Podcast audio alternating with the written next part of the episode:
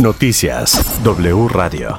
La información esta tarde aquí en W Radio, aprovechando pues el viaje que hizo el presidente López Obrador a Washington, cinco senadores del Partido Republicano criticaron las múltiples decisiones del presidente de México con temas en el sector eléctrico, en el de seguridad y en el de ambiente también, así como el de inversión, que dicen que viven así la incertidumbre. Cuestionaron que el presidente no respete a los órganos autónomos como el INE y que no respete también al TEMEC. En una resolución de ocho páginas señalaron que el gobierno mexicano debe reducir significativamente la amenaza de las drogas sintéticas lo acusan de acercarse a China para financiar proyectos como Dos Bocas o el Tren Maya. Sí, lo señalaron los republicanos, Jim Rich, senador de Idaho, Marco Rubio de Florida, Ted Cruz de Texas, Bill Haggerty de Tennessee y Bill Cassidy de Luciana.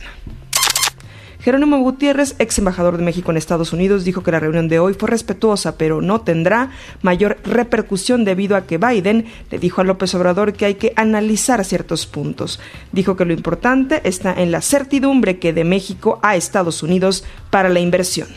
No, no necesariamente fría, no, no me da esa impresión. Creo que eh, yo la describiría más bien como uno, eh, el presidente López Obrador ha presentado una serie de propuestas en su conversación con el presidente Biden, que fueron escuchadas con atención y me parece ser con buena disposición. Pero como el propio presidente Biden señaló, eh, pues eh, algo en, la línea de, bueno, me gustaría conocer con mucho mayor detalle cómo implementar estas cosas. Creo que eso es lo importante. Es decir, eh, hemos visto pronunciamientos generales hasta este momento. La intención es perseguir a todo aquel que no se suma como un súbdito o esclavo. Por eso las acusaciones del gobernador de Puebla, Miguel Barbosa, así lo dijo en W Radio el coordinador de Morena en San Lázaro, Ignacio Mier. Actos de congruencia política y de convicciones firmes. Yo no puedo permitir que sin inocencia, sabiendo cuál es el fondo del asunto, un apellido que me fue heredado como único patrimonio se vea manchado por intereses personales, económicos y políticos. Porque permitirlo, como bien dicen la gente del pueblo, lo que no mancha tizna.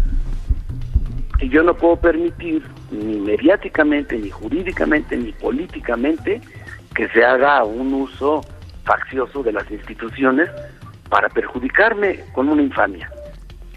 Dijo que es absolutamente falso y que está involucrado en los señalamientos del gobernador Miguel Barbosa, el ex titular de la UIF Santiago Nieto y el senador Alejandro Armenta. Dijo que si hay enfrentamiento en Morena y que esto no afectará al proyecto.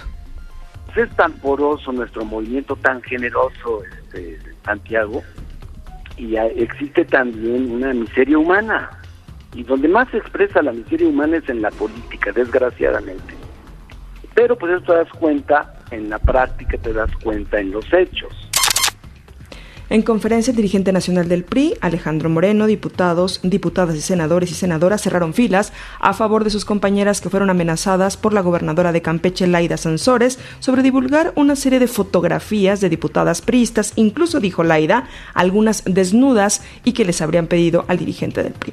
Además, legisladores del PRI presentaron denuncias ante la Fiscalía General de la República, por lo que dijo, la gobernadora tendrá que responder y harán quejas correspondientes ante las 32 comisiones estatales de Derechos Humanos y ante la Comisión Nacional de Derechos Humanos.